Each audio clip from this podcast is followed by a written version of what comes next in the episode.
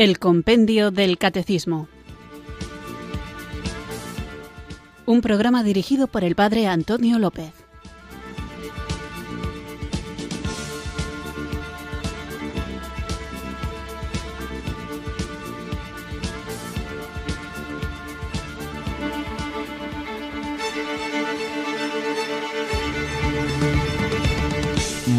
Buenas tardes, queridos oyentes de Radio María. Recibido un cariñoso saludo desde Irurzun, en Navarra, quienes sintonizáis una tarde más esta radio que cambia vidas, esta emisora de la Virgen, para escuchar el programa El Compendio del Catecismo, un programa que me atrevo a decir que es imprescindible para conocer nuestra fe católica.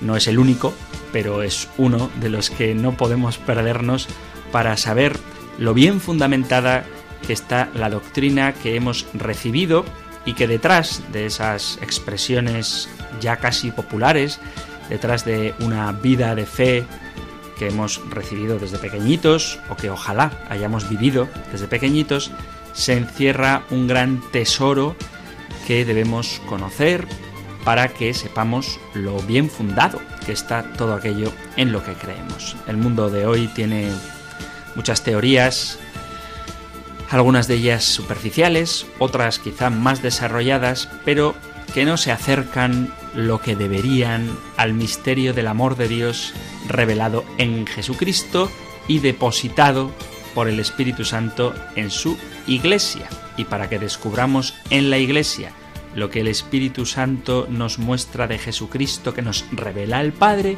tenemos este programa de El Compendio del Catecismo. Así que vamos a dejar de lado otras cosas, vamos a centrarnos en lo que importa, que es conocer al Señor, pero no con un conocimiento meramente intelectual, sino con un conocimiento que es fruto del amor que desea saber más y más de aquel a quien ama. Invoquemos juntos al Espíritu Santo para que sea Él quien toque nuestros corazones y quien abra nuestras mentes y ponga en marcha nuestros pies y manos para hacer verdad esa vocación a la que el Señor Jesucristo nos llama de ser luz del mundo y sal de la tierra. Invoquemos juntos el don de Dios.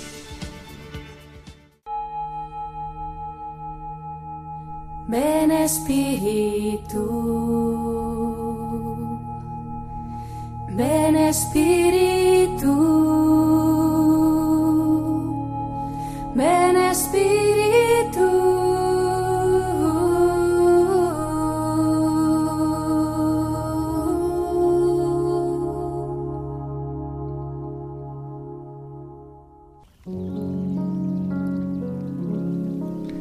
Ven, Espíritu Creador, visita las almas de tus fieles y llena de la divina gracia los corazones que tú mismo creaste.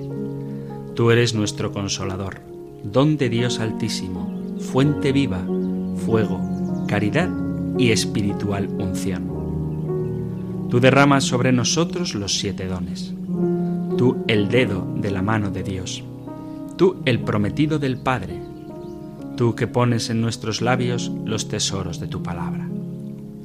Enciende con tu luz nuestros sentidos, infunde tu amor en nuestros corazones y con tu perpetuo auxilio fortalece nuestra débil carne. Aleja de nosotros al enemigo, danos pronto la paz. Sé tú mismo nuestro guía y puestos bajo tu dirección, evitaremos todo lo nocivo. Por ti conozcamos al Padre, y también al Hijo, y que en ti, Espíritu de entrambos, creamos en todo tiempo. Gloria a Dios Padre, y al Hijo que resucitó, y al Espíritu Consolador, por los siglos infinitos. Amén.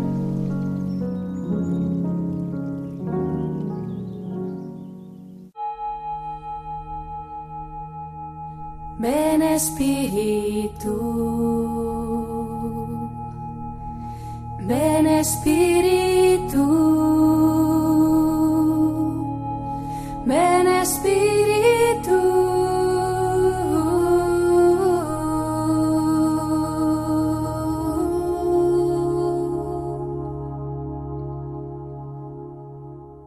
Invocado el Espíritu Santo y confiando en que Él nos guiará, vamos allá con nuestro programa de hoy. Os recuerdo que estamos en el contexto del compendio del catecismo en el que hablamos de creo en Dios Padre Todopoderoso, Creador del cielo y de la tierra. Hemos hablado en esta sección de algunos de los atributos de Dios, hablamos de que Dios es la verdad, de que Dios es el amor, hablábamos también de las consecuencias que tiene creer en Dios y de ahí saltábamos a el misterio central de la fe y la vida cristiana, que es el misterio de la Santísima Trinidad.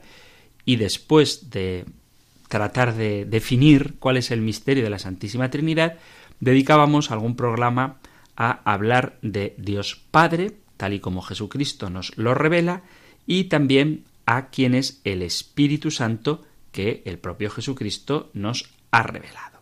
Después de ver cómo la Iglesia expresa su fe trinitaria y cómo obran las tres divinas personas, empezábamos en el programa anterior a centrarnos en qué significa que Dios es todopoderoso. Y hablábamos de que Dios es todopoderoso significa pues eso, que es omnipotente, que lo puede todo, en todo tiempo, en todo lugar, en toda situación, y no es ni coaccionado, ni presionado, ni limitado en su poder por nada ni por nadie. Veíamos cómo la omnipotencia de Dios lo abarca todo y respondía o trataba de responder a algunas de las objeciones que a veces, no sé si en broma o en serio, se ponen a la omnipotencia de Dios. Bueno, eso es lo que veíamos en el programa anterior, en el que tratábamos el punto número 50. Así que hoy, ¿cuál es el que toca? Pues el siguiente, que es el 51. Vamos a escucharlo. El punto número 51 del compendio del catecismo corresponde a los puntos 279 a 289 y al 315 del catecismo mayor. Pero bueno, ahora escuchemos el punto 51 del compendio del catecismo. Número 51 ¿Por qué es importante afirmar que en el principio Dios creó el cielo y la tierra. Es importante afirmar que en el principio Dios creó el cielo y la tierra porque la creación es el fundamento de todos los designios salvíficos de Dios. Manifiesta su amor omnipotente y lleno de sabiduría. Es el primer paso hacia la alianza del Dios único con su pueblo. Es el comienzo de la historia de la salvación, que culmina en Cristo es la primera respuesta a los interrogantes fundamentales sobre nuestro origen y nuestro fin.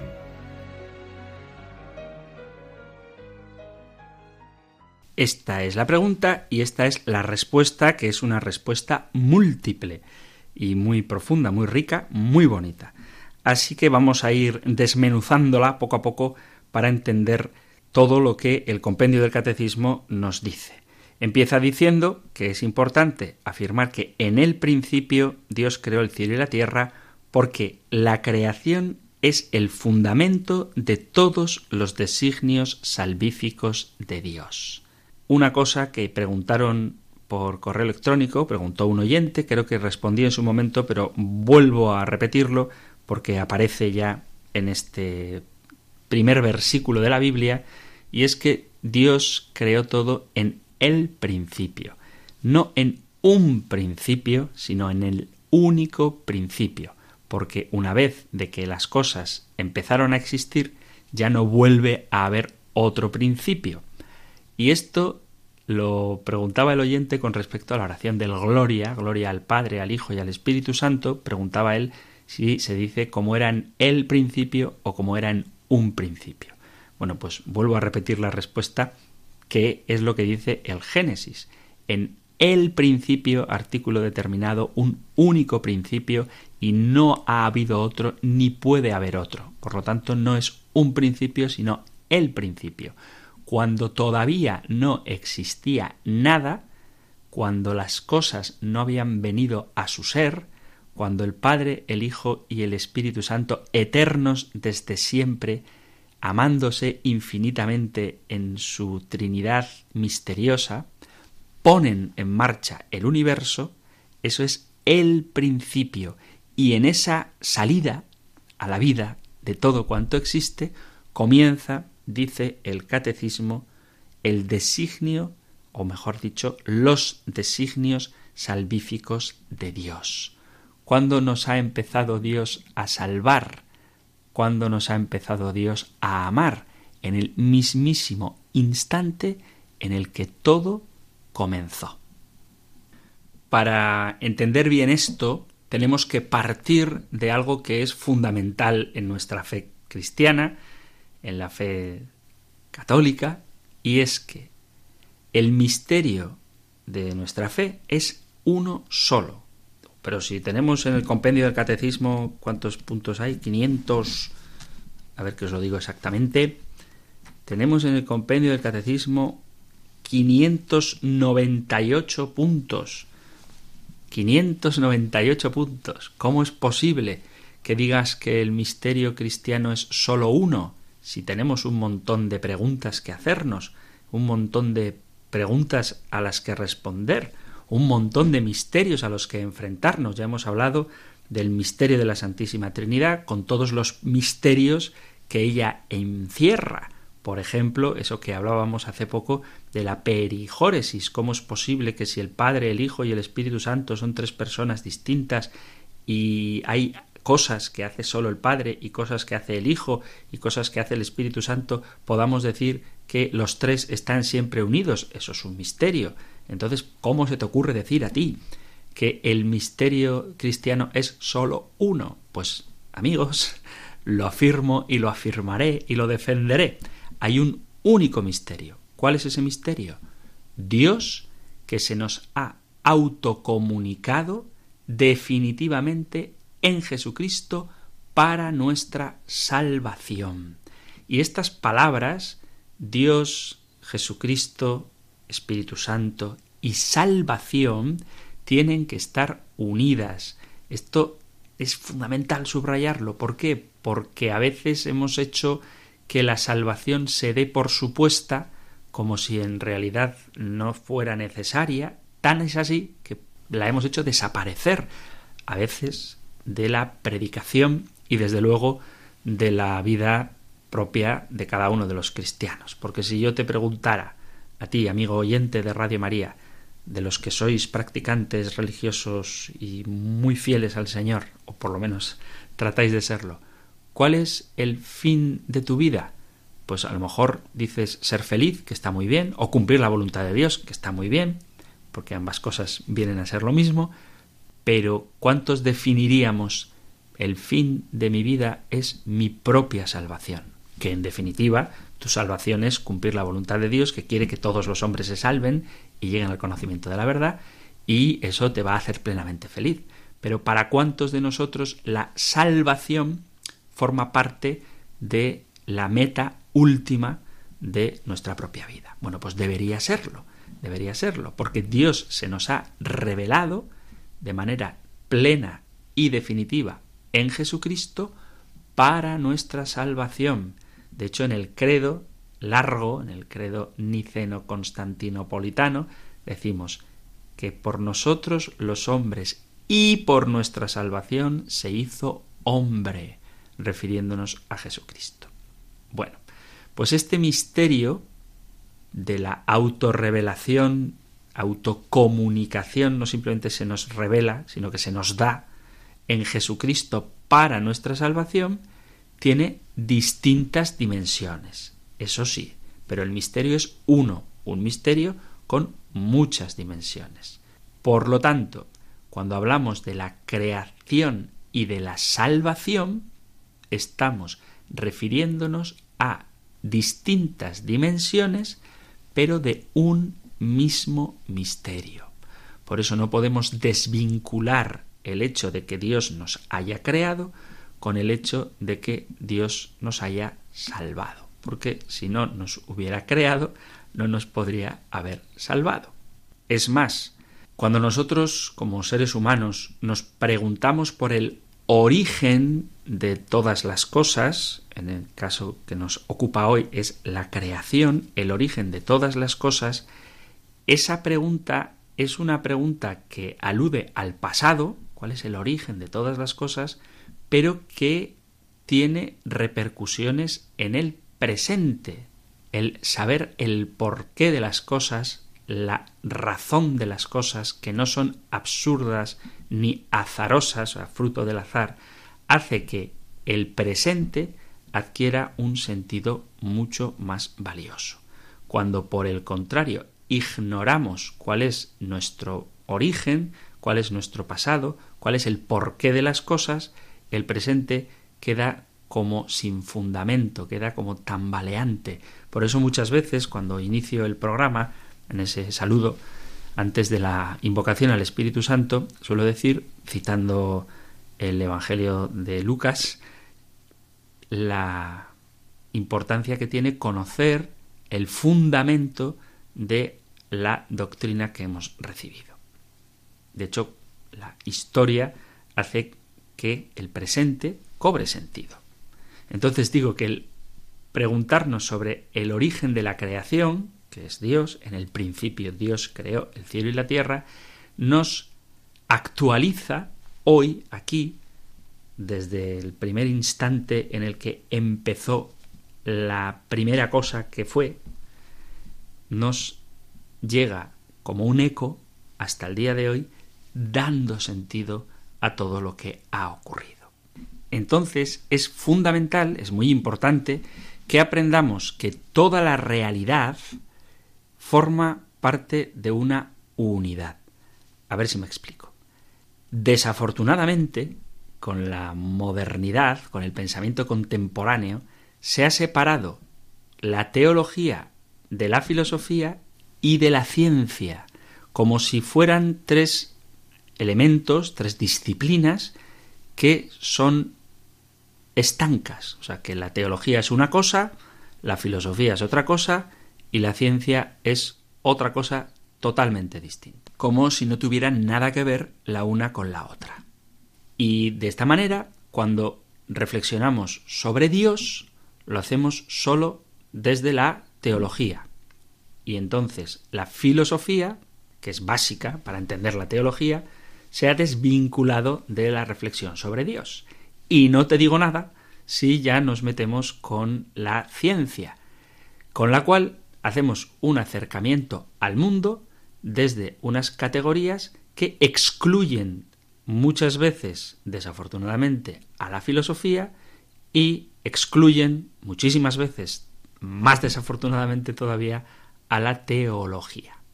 Y sin embargo, podemos hacer una reflexión teológica desde la ciencia y desde la filosofía para acercarnos al cosmos, a la creación, de una manera integral, no dividiendo o no seccionando o no amputando la gran riqueza que las cosas creadas nos muestran, no solamente sobre el orden que hay en ellas, como como cosas, sino porque ellas nos remiten cuando lo hacemos desde la teología, a lo que Dios nos transmite, lo que Dios nos comunica de sí mismo. Dicho de una manera muchísimo más sencilla, tiene que existir, de hecho existe, no desde siempre o no siempre remarcada como se debería, pero existe una teología de la creación y una filosofía teológica. Por lo tanto, teología, filosofía y ciencia nos pueden mostrar plenamente cuál es el sentido de la realidad material en la que nosotros vivimos inmersos. Porque existe un peligro real de una especie de espiritualismo que en el fondo es una derivada del maniqueísmo. El maniqueísmo, ya tendremos ocasión de hablar de ello, era una filosofía de la que por cierto estuvo enganchado San Agustín y del cual saltó precisamente a la fe católica, pues digo que el manicaísmo postula que hay dos principios, en vez de un creador hay dos creadores, un creador bueno que hizo las cosas espirituales y un creador malo que hizo las cosas materiales. Y a veces, aunque nosotros no somos en la teoría maniqueos, en la práctica desvinculamos todo lo material de lo espiritual.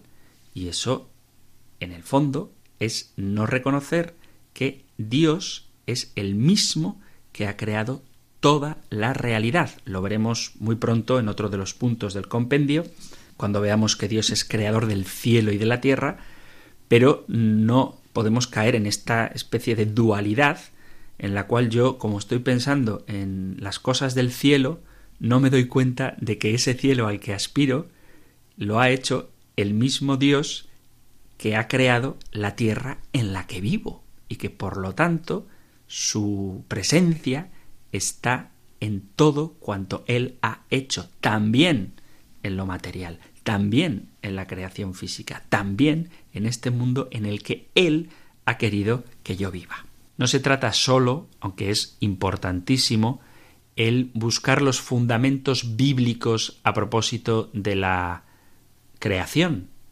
aunque es muy importante, sino que en base a esa revelación bíblica desarrollar una auténtica teología que nos lleve a vivir en el mundo de una manera más responsable. Vuelvo a defender al amado Papa Francisco de aquellos que le critican por su ecologismo, cuando en realidad la ecología no es más que una conclusión ética, una respuesta moral a una revelación en la que las cosas creadas son una automanifestación de Dios. Si el Señor se está manifestando, se nos está comunicando en las cosas creadas, ¿cómo no vamos a venerar respetuosamente esas cosas creadas? Además, también en un afán ecuménico, el estudio de la relación entre el misterio de la creación y la Santísima Trinidad, o las relaciones entre la creación y la salvación, o las relaciones entre la creación y la escatología, son temas en los que todos los creyentes en Cristo podemos reflexionar de una manera acorde. Yo puedo entender las reservas que a veces desde la fe católica podemos tener a la hora de meditar esta realidad de la creación y la salvación, puesto que un mal modo de entender, un mal entendimiento de esta realidad de que Dios nos salva también a través de la creación, o que el inicio de los planes salvíficos de Dios inician en la creación, pues puede dar pie a caer en una especie de panteísmo o de culto de adoración a la Madre Tierra, a la Pachamama famosa, y comprendo, comprendo que ciertamente si se entiende mal esto, podemos acabar desviando la atención del Dios que se nos ha revelado y nos ha salvado por la sangre de Jesucristo, muerto en la cruz y resucitado, y por la efusión del Espíritu Santo. Yo entiendo que cuando se pone demasiado acento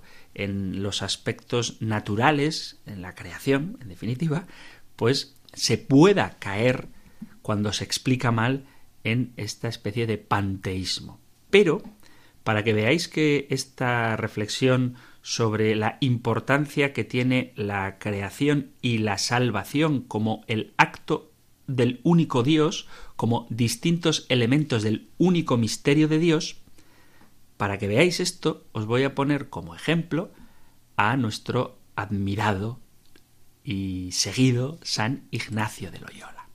¿Por qué? Porque en la última de las reflexiones de sus ejercicios espirituales, en la llamada contemplación para alcanzar amor, ¿qué es lo que este gran maestro espiritual nos pide? Voy a leer. Primer punto, contemplación para alcanzar amor de San Ignacio de Loyola, de sus ejercicios espirituales. Primer punto. El primer punto es traer a la memoria los beneficios recibidos de creación, redención y dones particulares, ponderando con mucho afecto cuánto ha hecho Dios nuestro Señor por mí y cuánto me ha dado de lo que tiene. Primer punto, traer a la memoria los beneficios recibidos de creación, primero de todo, redención y dones particulares. El segundo, segundo punto, mirar cómo Dios habita en las criaturas, en los elementos dando ser, en las plantas vegetando, en los animales sensando, en los hombres dando entender, y así en mí dándome ser, animando, sensando y haciéndome entender. Lenguaje un poco raro, pero es el de San Ignacio. Y tercero, tercer punto, considerar cómo Dios trabaja y labora por mí en todas las cosas criadas sobre la haz de la tierra. Id est abetse ad modum laborantis, así como en los cielos, elementos, plantas, frutos, ganados, etc., dando ser, conservando, vegetando y sensando, etc., después reflectir en mí mismo.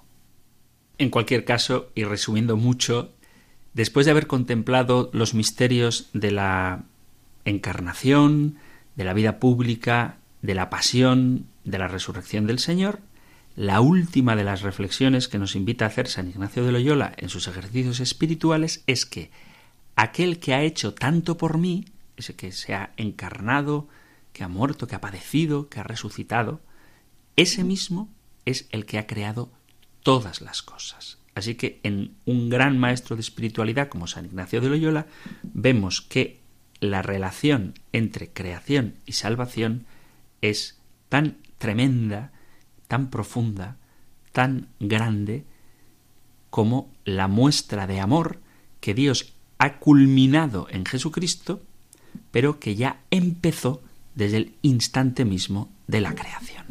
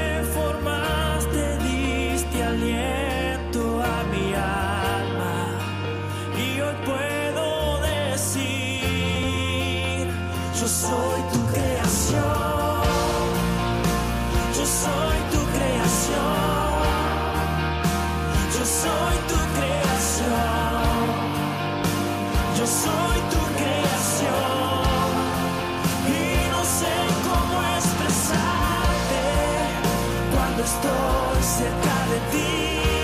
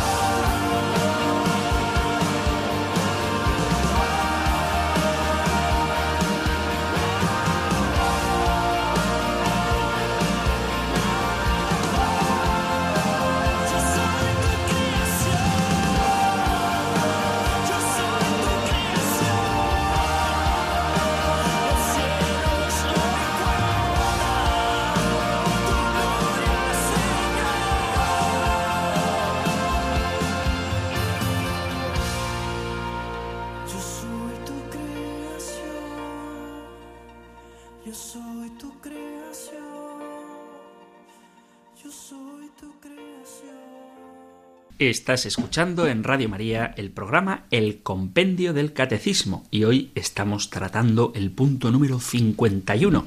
¿Por qué es importante afirmar que en el principio Dios creó cielo y tierra? Estamos viendo la importancia que tiene la creación como el fundamento de todos los designios salvíficos de Dios. La creación a diferencia de otros misterios o de otros aspectos del único misterio de nuestra fe, es algo a lo que podemos acceder por la razón. La creación es un misterio de fe, ciertamente, pero a la vez podemos acceder a ella por la razón natural. Ya dedicamos algún punto del compendio del catecismo a este tema. La posición especial que tiene la creación entre la fe y la razón puede ser un buen punto de partida para la evangelización y para el diálogo con los cristianos o con los no cristianos, mejor dicho, bueno, también con los cristianos que comparten la fe en Jesucristo, pero que discrepan de algunas verdades esenciales, como la importancia de la Iglesia, el magisterio o los sacramentos. Pero hablando de la creación, como decía antes, en un ambiente ecuménico o en un ambiente de diálogo interreligioso incluso, o también para aquellos que no tienen fe, es un punto de partida muy importante. Pero tenemos que evitar, cuando lleguemos a este tema de debate, centrarnos únicamente en los aspectos técnicos, en los aspectos científicos, porque aunque son muy interesantes y es bueno conocer las distintas teorías que hay al respecto del origen del universo, que por cierto son teorías, no hay nada que la ciencia haya decretado como absoluto e indiscutible, pero este es otro tema, bueno, pues digo que tenemos que aprender a ver en el acto de la creación o en la contemplación de la creación no solamente un tema para hablar de ciencia, sino un tema para hablar de sentido. Y esto creo que es algo muy humano, muy importante y que hay que subrayarlo, porque a veces nos encerramos en debates a propósito de si el Big Bang, si la evolución, etcétera, cuando la cuestión más importante, más importante incluso que las técnicas o científicas, es la de el sentido que tiene todo esto. Entonces, la revelación nos presenta la creación de Dios como un fruto de la omnipotencia, de la sabiduría y del amor de Dios. Ya hablamos en su momento de que atribuimos la creación especialmente al Padre, pero tanto el Hijo como el Espíritu Santo también están implicados en ella. Y esto nos tiene que hacer reflexionar sobre el hecho de que nosotros no simplemente creemos que Dios ha creado todo de la nada, que ya es bastante signo de omnipotencia, sino que además esta creación está hecha con la sabiduría de Dios y es una creación fruto del amor, fruto de la libertad y del amor que es Dios mismo en su Trinidad, Padre, Hijo y Espíritu Santo. Hay una oyente que hacía una pregunta y nos la mandaba por correo electrónico ni más ni menos desde Canadá. Me hace mucha ilusión que pensaba yo que Radio María España se oía solo en España, pero ahora me doy cuenta de que no, de que Radio María España se oye no solamente en Canadá, sino también han llegado mensajes de Holanda, de Suiza, de México. Bueno, pues bendito Dios que hace que Radio María llegue a los rincones más lejanos del mundo. Bueno, pues en cualquier caso, esta oyente, entre otras cosas, decía que eh, ¿por qué nos ha creado Dios? Si es omnipotente y todopoderoso y es amor y no tiene necesidad de nosotros, entonces ¿por qué nos ha creado? Pues la respuesta, querida oyente, la está dando, querida Carmen, la estás dando en la misma formulación. Es omnipotente, es todopoderoso y, aunque no necesita de nosotros, es amor. Y precisamente por esa creatividad del amor que desea, ojo, desea, no necesita, pero desea darse, por eso mismo nos ha creado. Es un misterio asombroso, otro misterio o otro aspecto del único misterio de Dios que se nos comunica para darnos la salvación, este de que por puro amor, por pura gratuidad, sin ninguna necesidad, haya querido hacernos participar de su intimidad divina. Dios nos ha creado por amor, no por capricho, porque es que parece ser que alguien le ponía esta objeción, si Dios era un Dios caprichoso. Bueno, caprichoso se define en el diccionario como persona que actúa por capricho o que tiene habitualmente caprichos. Y capricho, la palabra capricho, significa deseo impulsivo y vehemente de algo que se considera prescindible o arbitrario. Bueno, Dios no tiene deseo impulsivo ni vehemente, ni la creación es algo arbitrario, pero ojo a esto que voy a decir, sí prescindible. ¿En qué sentido es prescindible? En el sentido de que Dios no lo necesitaba. Dios no necesita crearnos. Dios no tiene deseos impulsivos ni vehementes porque es plenamente feliz en sí mismo.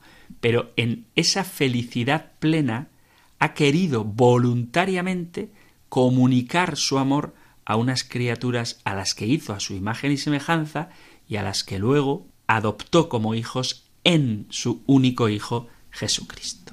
Entonces Dios nos ha creado por puro amor y este es un gran misterio, ciertamente, pero este gran misterio nos llena de gozo. Por eso decía que Dios no es simplemente todopoderoso, sino que es la sabiduría y es el amor. Y esa sabiduría y ese amor de Dios que gratuitamente se comunica al hombre, comienza a manifestarse en el acto creador. El mundo creado tiene una inteligibilidad, tiene se le puede leer, se puede hacer ciencia. De hecho, la razón humana que participa de la luz del entendimiento divino puede captar, no sin esfuerzo, y en espíritu de humildad y de respeto al Creador y su obra. Nosotros podemos saber cómo es Dios a través de sus criaturas. Entonces vemos cómo la creación es el fundamento de los designios salvíficos de Dios, porque Dios que se comunica al hombre comienza a hacerlo precisamente en su creación. Manifiesta, ya lo hemos visto, su amor es la razón de la creación, el porqué de la creación es el amor omnipotente, porque el acto creador solo puede venir de una omnipotencia, ya hemos dicho que nadie crea, solo Dios, los hombres mezclamos elementos ya existentes, pero de la nada solo crea Dios, por eso vemos su omnipotencia, y en el orden, en la inteligibilidad, en la capacidad que tiene, en las leyes internas todavía muchas de ellas desconocidas por los hombres, vemos la sabiduría de Dios. Además, es el primer paso, dice el compendio del catecismo, hacia la alianza del Dios único con su pueblo. No olvidemos que el libro del Génesis es el escrito que el pueblo de Dios ha hecho. Entonces, ese pueblo que se sabe amado por Dios, con quien ha hecho una alianza, ese pueblo que sabe que Dios le ha elegido es el que escribe el relato del Génesis, inspirado por el Espíritu Santo, pero es el pueblo el que escribe el relato del Génesis, y en él está expresando esta elección y esta alianza cuando reconoce a Dios como su creador. Y es el comienzo de la historia de la salvación que culmina en Cristo.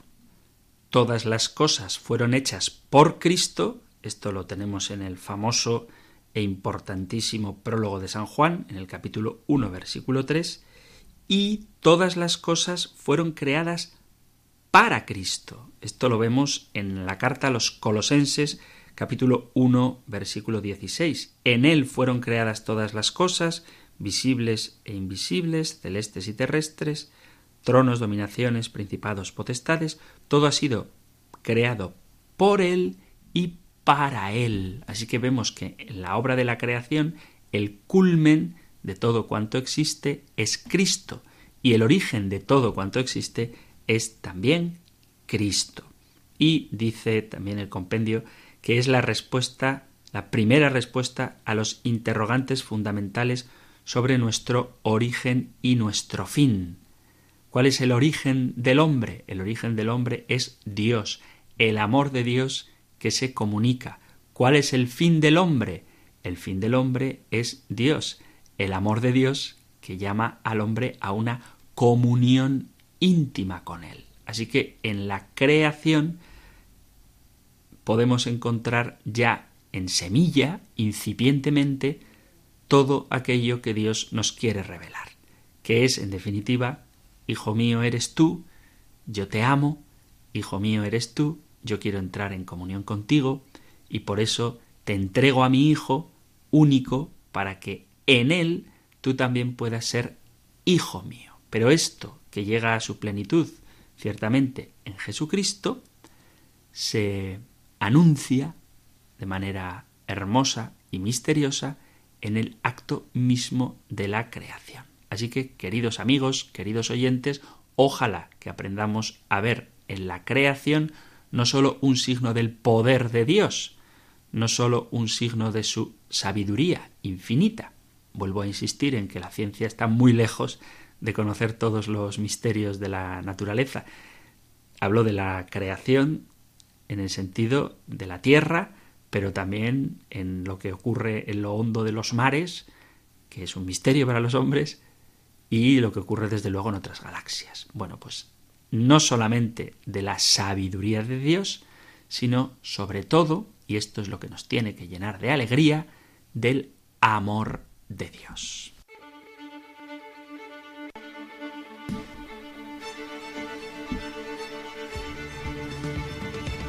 Queridos amigos, queridos oyentes de este espacio de El Compendio del Catecismo, querida familia de Radio María, llega el momento deseado, ya lo echaba de menos, de poder atender también vuestras llamadas. Digo también porque siempre tenéis a vuestra disposición el número de WhatsApp o el correo electrónico, pero no siempre, por falta de tiempo, tenemos a disposición el número de teléfono.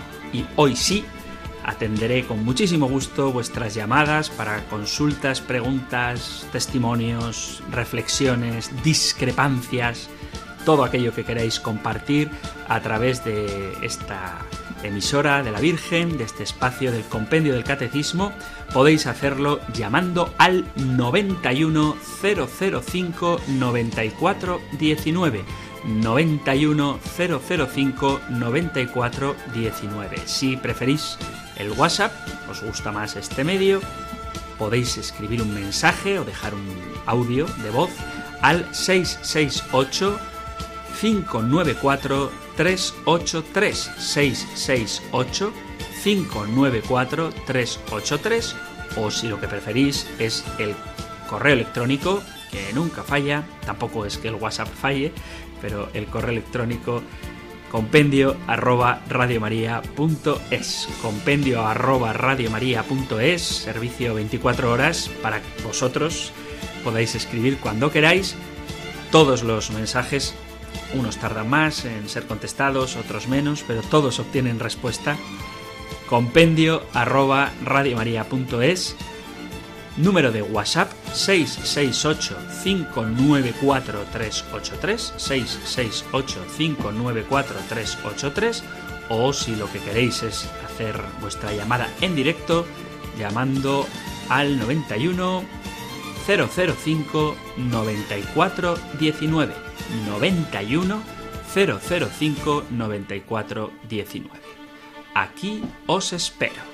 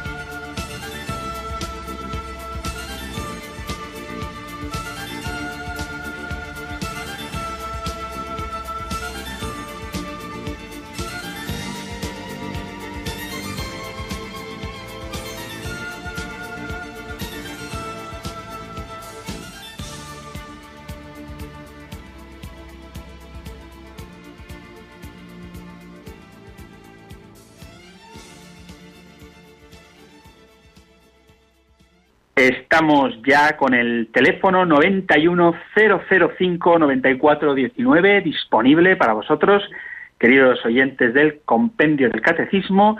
Así que a este número 910059419 ha llamado Manuel de Cádiz. Muy buenas tardes, Manuel. Buenas tardes, don Antonio. Mire, Hola, ¿qué tal? eh, este es un pensamiento que a mí, digamos, me aflige eh, cada vez que trato de profundizar en toda esta, digamos, doctrina que se nos predica y se nos, sí, se nos quiere eh, decir. ¿Cómo un ser, el ser humano, con una mente tan infinitesimal, si me entiende, Sí. quiere, quiere explicar un misterio tan infinito? Es mi pregunta. Ya. Bueno, yo creo que precisamente el anhelo de que el hombre quiera conocer a Dios parte del hecho de que el hombre ha sido creado a imagen y semejanza de Dios. El pretender conocer a Dios de entrada es algo bueno. El problema está que nos falte humildad para entender que nunca llegaremos a comprenderlo plenamente porque Dios es más grande que nosotros. Pero el deseo de conocer a Dios yo creo que está inscrito en el corazón del hombre creado a imagen de Dios. Esa famosísima frase de San Agustín, nos hiciste, Señor, para ti, y nuestro corazón estará inquieto hasta que no descanse en ti, me parece que es una gran verdad que vuelvo a repetir, como el Señor nos ha hecho para Él, el deseo que tenemos es conocerle. ¿Cuál es el problema?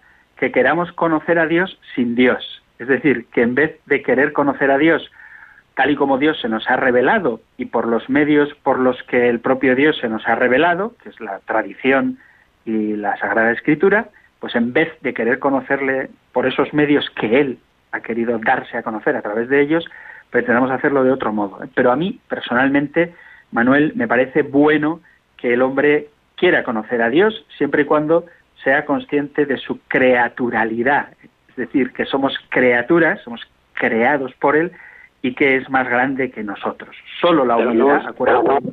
Sí, Pero no basta solamente la fe, tenemos que estar constantemente, digamos, profundizando a través de la razón, porque cuando yo, yo tengo 71 años, perdone que le, le ocupe mucho espacio, pero hace mucho tiempo que quiero intervenir y nunca puedo. Eh, no quiero tampoco prolongarme mucho, pero yo cuando me enseñaban el catecismo, en mi, digamos, eh, cándida niñez, eh, siempre me decían, eh, eres cristiano, soy cristiano por la gracia de Dios.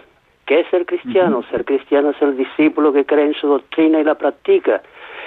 Entonces, yo, digamos que siempre he seguido ese catecismo y con la fe que Dios ha proyectado sobre mí.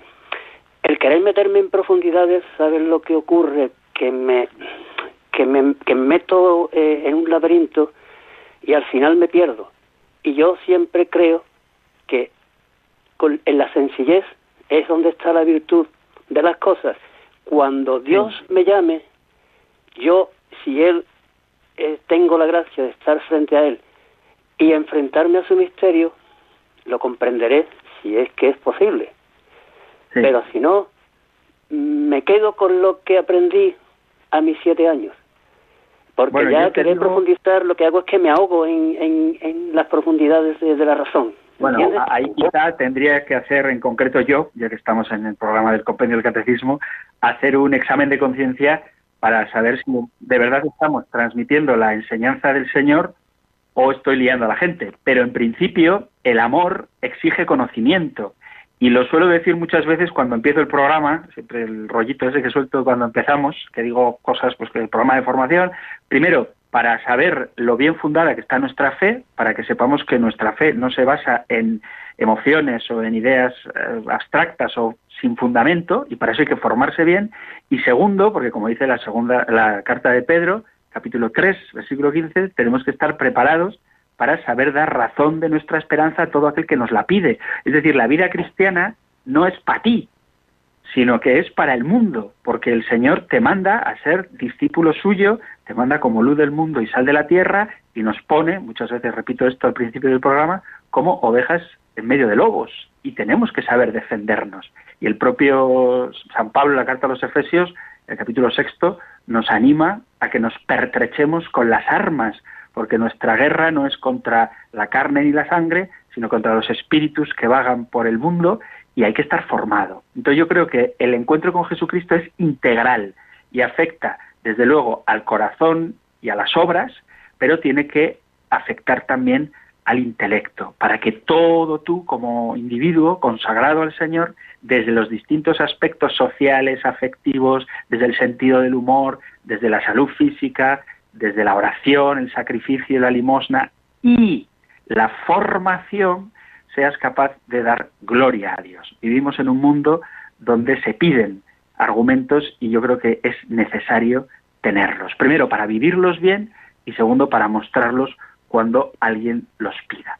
Así que mm, valoro mucho tu, tu, sinceridad, pero creo que es bueno, es necesario, más que nunca hoy, tener una formación adecuada, porque no todas las doctrinas salvan y por eso hay que ser fieles a la de Jesucristo. Muy rápidamente, gracias Manuel, nos vamos a Reus, muy rápido por favor, José María, buenas tardes. Hola, buenas tardes, padre. Mire, yo en esto estoy en que pues el Señor nos ha creado, nos ha redimido, todo ha hecho bien, y, pero mm, tengo una, una contestación para la pregunta aquella eh, famosa de que si Dios es bueno y es poderoso, porque permite el mal? Yo, yo creo que tenemos que tener presente o sea, la acción del pecado original, que cuando Adán consintió, dio la confianza a Satanás para ser feliz y desconfió de, de, Dios, de la palabra de Dios, que es la verdad, entonces esa confianza que puso en Satanás le dio derecho a Satanás delante de la justicia de Dios para hacer lo mal que nos hace a la humanidad. Y suerte que Jesucristo ha venido a dar testimonio de confianza que repara esto y los que queremos creer en Él, podemos en Él salvarnos. La respuesta a, la pregunta está ¿por qué permite el?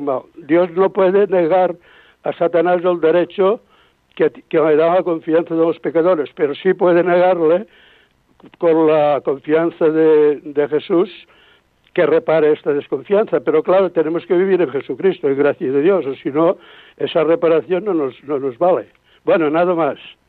Muy bien, José María. Pues ah, te estaba queriendo decir que agradezco mucho tu respuesta, que por supuesto es válida. Eh, te estaba queriendo decir que no hemos respondido a esa pregunta porque pronto, en tres o cuatro puntos, no sé exactamente ahora, no me sé de memoria los puntos del catecismo, pero muy pronto hablaremos de la providencia de Dios y después de por qué si Dios es todopoderoso y providente permite el, mal. Hablaremos de ello con, con más calma, pero es verdad que el Señor respeta nuestra libertad de manera misteriosa y ciertamente la desconfianza del demonio se puede sanar, sanar nosotros en nosotros, podemos sanarla viviendo en Cristo que se entrega totalmente a la voluntad del Padre. Muchísimas gracias por, por este aporte y hablaremos del tema del mal, que es una de las grandes cuestiones que más se plantea la gente creyente y una de las grandes objeciones que tiene la gente no creyente. Así que, queridos amigos, llegamos al final del tiempo de nuestro programa de hoy. Os doy la bendición del libro de los números. El Señor te bendiga y te proteja ilumine su rostro sobre ti y te conceda su favor, el Señor te muestre su rostro y te conceda la paz. Muchísimas gracias una vez más por escuchar el compendio del catecismo, gracias por estar ahí y si queréis, volvemos a encontrarnos en un próximo programa. Un fuerte abrazo.